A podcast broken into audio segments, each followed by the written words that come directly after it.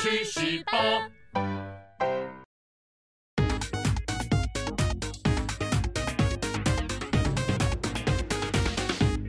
人生自古谁无死，曾闻何须看报纸。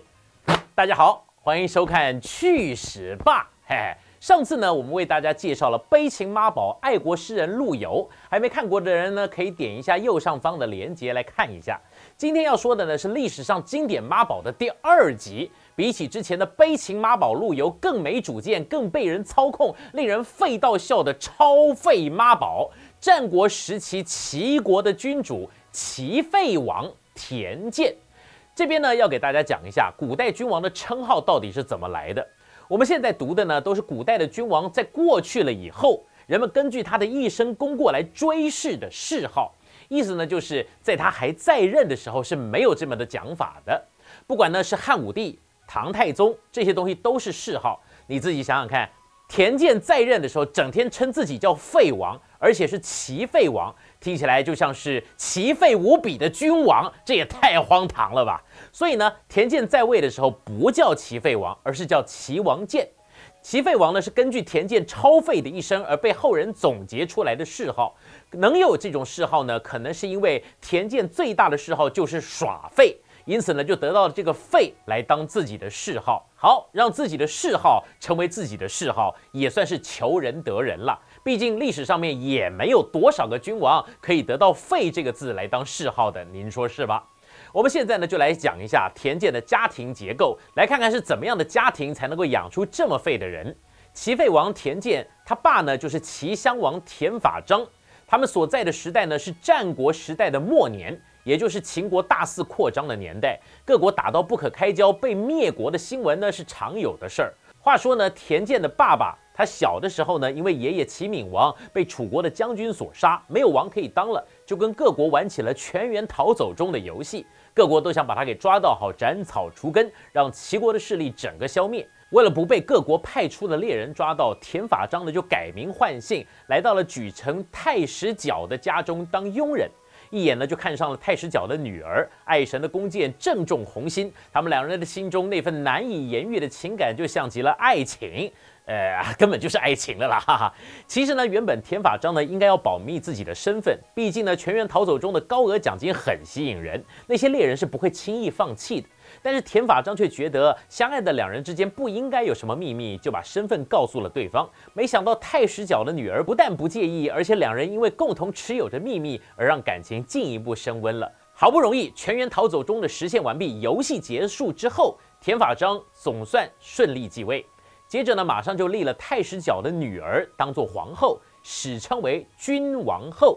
而且在齐国几乎要灭国的情况之下，齐襄王田法章靠着自己常年玩战略模拟游戏的经历，一番极限操作，总算起死回生，挽回了齐国的命运，还把齐国发展成战国末年的一股不能小觑的势力。但是就跟所有的故事一样，好景不长啊，齐襄王去世了。我们的齐废王田健继位啦，当当当当，从此呢，开启了田健的超废妈宝君王生涯。到底田健如何的废呢？我们来形容一下。身为一个超废的富二代，游手好闲、好吃懒做是基本套餐呢。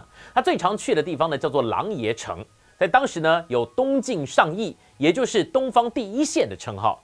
田健最喜欢的行程呢，就是到狼爷城吃海鲜。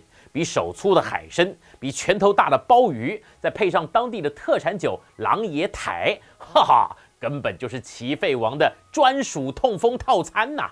没错，富二代的快乐就是这么的朴实无华且枯燥呢。好，我们说完了田健的富二代行径之后，来说说看他的妈宝事迹。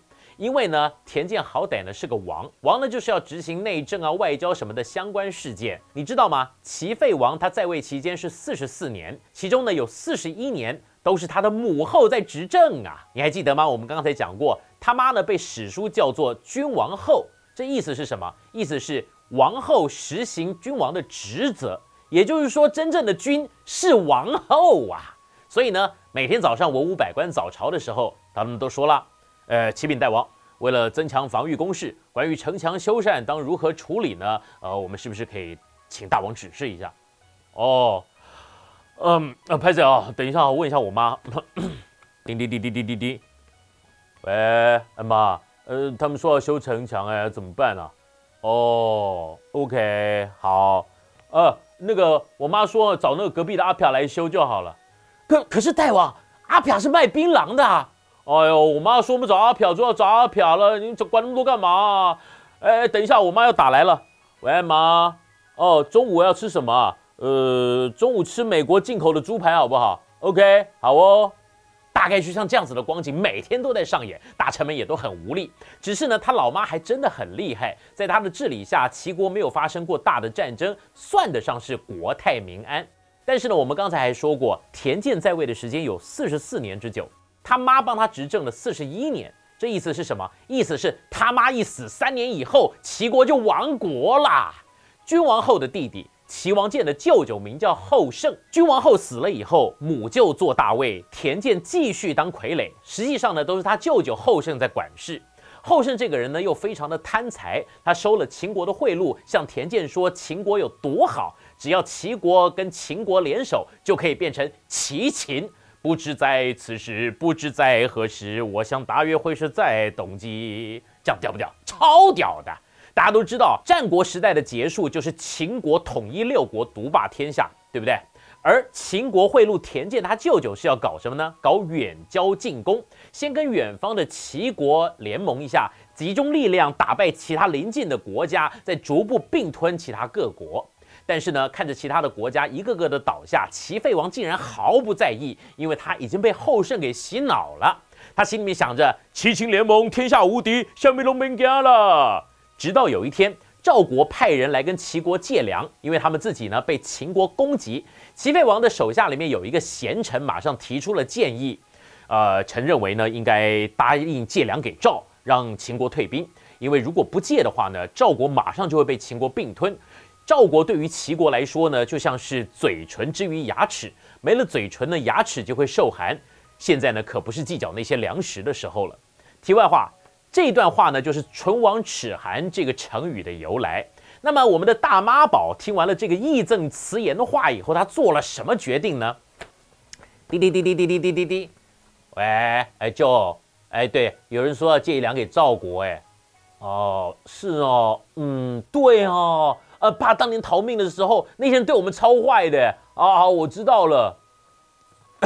哎哎，那个讲“唇亡齿寒”的那个大臣，哎，对对对，就你哈。我舅舅说不借，就这样，不要再讲喽。满朝文武听完这段话，心都凉了一半，还有另外一半呢，赶快去一零四开启找工作了。果然不久以后，赵国撑不下去了。赵国倒下以后，秦国可以说是轻轻松松的就拿下来各国，这也就是战国末年一个最重要的转捩点。题外话。以战国历史为主题的漫画《王者天下》第四百八十七、四百八十八话里面，齐王田健有出场哦，而且他还跟秦始皇嬴政有针锋相对的对谈哦。啊，当然啦，我是觉得这本漫画过度的美化田健了，刻意略过田健的妈宝性格，好给读者制造一个秦始皇统一天下没那么容易的感觉。但是其实，在历史事实里面，田健之所以被叫废王，是因为他真的废呀。所以秦始皇打田健几乎是势如破竹，打好玩的。而这一切的问题呢，都要属于那个过度干涉而且强过头的母亲君王后了。他把田健教成这样，自己一死呢，三年不到，齐国呢就国破家亡。从我们齐废王田健的故事里面可以学到，教育孩子的时候，不要帮他把事情通通都做完，这样子你只会养出一坨会呼吸的肉。以上呢就是我们今天的内容。要是大家有什么不同的想法，欢迎在底下留言讨论。喜欢我们频道的，请记得多多的关注加订阅，也别忘了开启小铃铛，确保第一时间收到我们的发片通知哦。去死吧！我们下期再见。今天去死吧的内容，大家觉得怎么样呢？如果觉得有趣，请留言回应。去死吧是你工余闲暇最佳良伴，快点下方链接订阅分享给你的同事朋友，也别忘了开启小铃铛，第一时间接收发片通知。大家一起去死吧！